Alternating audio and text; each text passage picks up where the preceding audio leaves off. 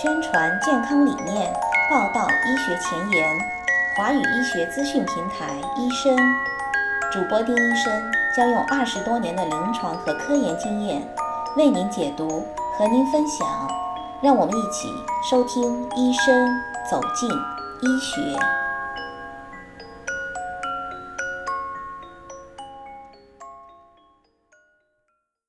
大家好，我是丁医生。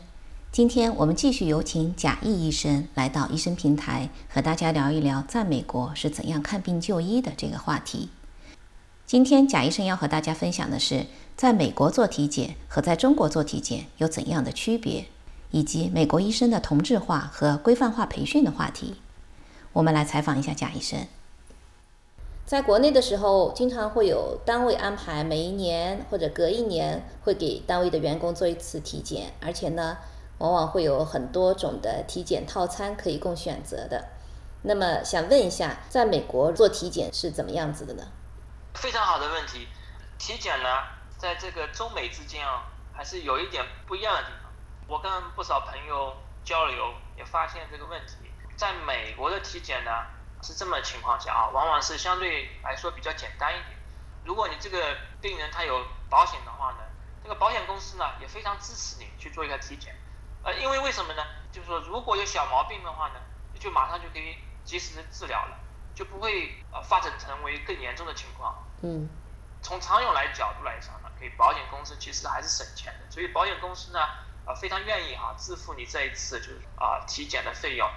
安排你每年可以有这么一次机会，你可以去你的家庭医生这里去做一下全面的体检。但是这个全面的体检呢，它不是像中国这么广泛的体检，它是相对来说呃比较简单的。那我给你讲一个这么一个结构哈，就是说你到这个家庭医生这里，他做体检呢，他全身给你检查一下啊，从头到脚的检查一下，看看有什么有些地方肿块啊，有些地方不对的地方啊，视力啊，听力啊。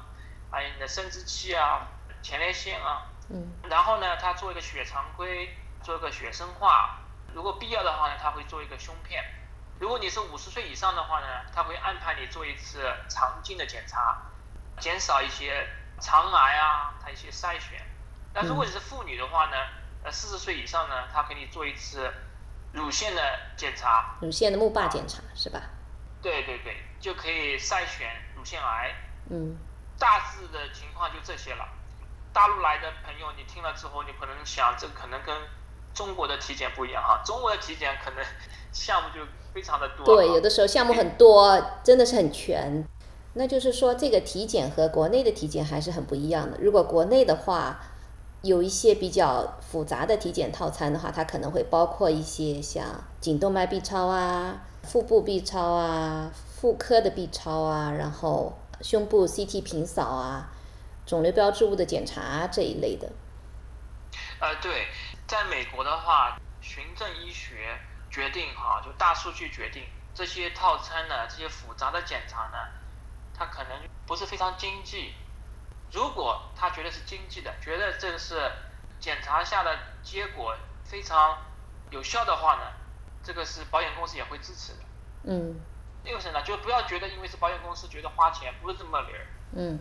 保险公司他是想尽量的防止一些大病的发生。嗯嗯。如果他觉得他算一下哈，他觉得这个诊断这个仪器的使用能够减少更多花费的治疗的情况下呢，这个保险公司其实是非常愿意这样做的。嗯。那么为什么不这样做呢？呃，因他肯定是觉得没有太太多必要。嗯嗯。所以说呢。中国这些复杂的套餐呢，可以说很多治疗、很多的诊断，它可能是一些浪费啊，它不一定有效。嗯。那很多情况下，可能是对这个民众他这个心理啊，他觉得哦，我做了这么一个检查，如果没有这个病，我可能会啊睡觉要安心一点啊，晚上不做噩梦哈，这些场景。对，花钱买个放心哈。啊，对，对这个花钱买个放心，但是呢，不必要的诊断一些仪器的使用。它对病人的病患啊，对这个人的身体可能也会有带来不必要的一些辐射啊，就是这样的个情况。嗯，比如说啊，现在我知道现在大陆呢啊，生活水平也提高了啊，中国的生活水平也提高了啊，很多人呢他有这一些闲钱，他可以做一些呃复杂的体检啊，他觉得这样可以给他带来一些就是有一种安全感，可以防止一些大病的发生啊。但是呢，是不是一定是有效的呢？我是有保留的。嗯嗯嗯。我个人的话呢，并不是非常支持啊这种非常花钱的套餐啊。如果听众，如果你觉得呃同意我的话，同意贾医生的话的话呢，呃可能是假哈，就是假的那个医生的 想法的话呢。呃，你可以不同意哈，但是呢，我就讲，在美国呢，大部分情况下的体检是非常简单的，不是像国内这种复杂的啊。在美国的话，体检是不是有家庭医生来建议，根据你的情况需要做某些方面的体检，而不是说像在大陆有很多的人，他是觉得他出得起这个钱，他要多做好多好多项的体检，这个可能还是有一定的区别。呃，对。在中国吧，民众哈，他看医生哈，看病啊，很多情况下是这么回事，就是说不是医生推荐，是病人自己要什么，然后医生就给你开处方。很多情况是这样的，因为我这是二十年前我在北京协和医院啊实习的时候，这种情况，你在诊所的时候，这个病人来，他说，哎，嗯，医生啊，我要开抗生素，啊，我要做这个实验检查，我要做那个检查。然后那个医生呢，就简单跟他讲，我认为你可能不需要，但是如果你要，我还是给你写处方。这个啊，对这个深层次上面可能还牵涉到一些医疗保险呐、医疗政策啊、医患关系啊，其实还是有很多综合的因素决定的。我觉得啊，对。那在在美国有没有这样情况呢？也有啊，在美国也有这样。我有的病人来，他说啊，医生，我要做这个检查，做那个检查。但是相对来说呢，美国的民众呢，他比较信任医生。如果医生他讲了，哎，你这个不需要做这个检查哈，我觉得没有必要的。这个病人往往都会同意医生的观点。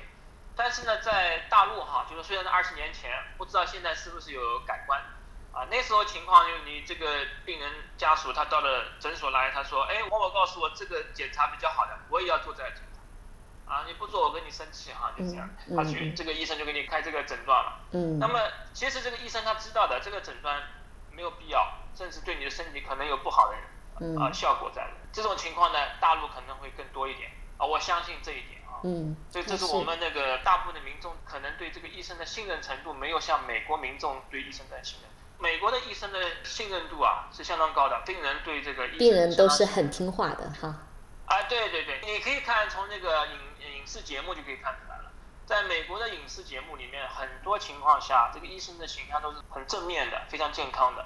病人一般都是听医生的哈，但情况确实如此。我在美国看病人，虽然我是从大陆来的，我是有口音的，呃，但是病人他就是很信任你啊，不管我我处理的病人他有各个种族，但是他一律基本上都是很信任医生的。嗯，这样子呢，医生也就比较好做事情。其实对医患双方其实都是很有利的。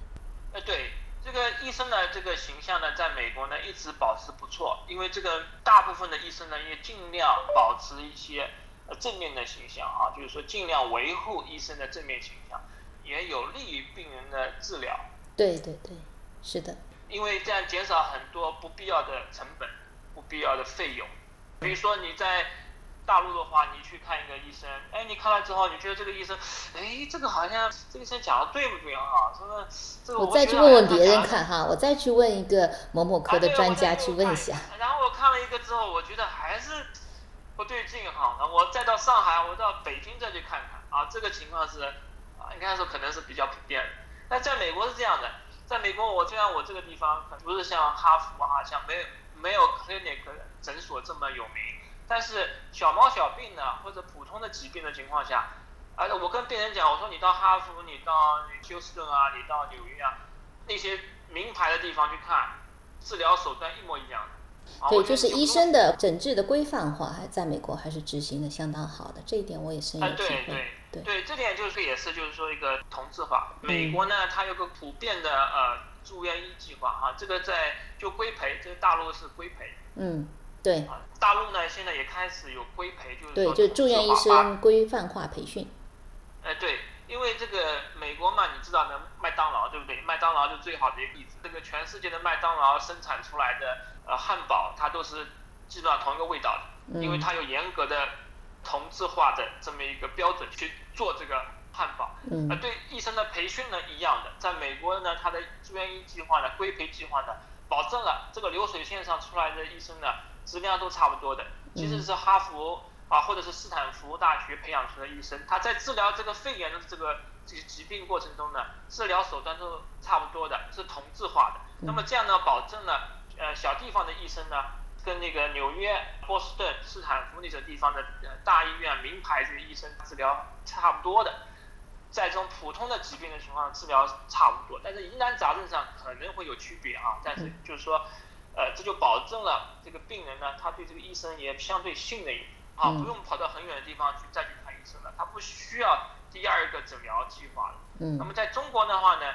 它这个医疗的情况分布的不是很均匀，那么导致了三甲医院呢都是人满为患。然后比如说很多病人他到了在，比如在一个小镇里面，他去看这个医生，他觉得总觉得不对劲哈，因为你这个医生也问你为什么你觉得不对劲，他因为你就是小镇的医生，我就是不相信你啊。这种情况呢，在美国相对少很多很多。嗯，现在中国大陆也在做这方面的努力，也在慢慢的在往好的方面发展。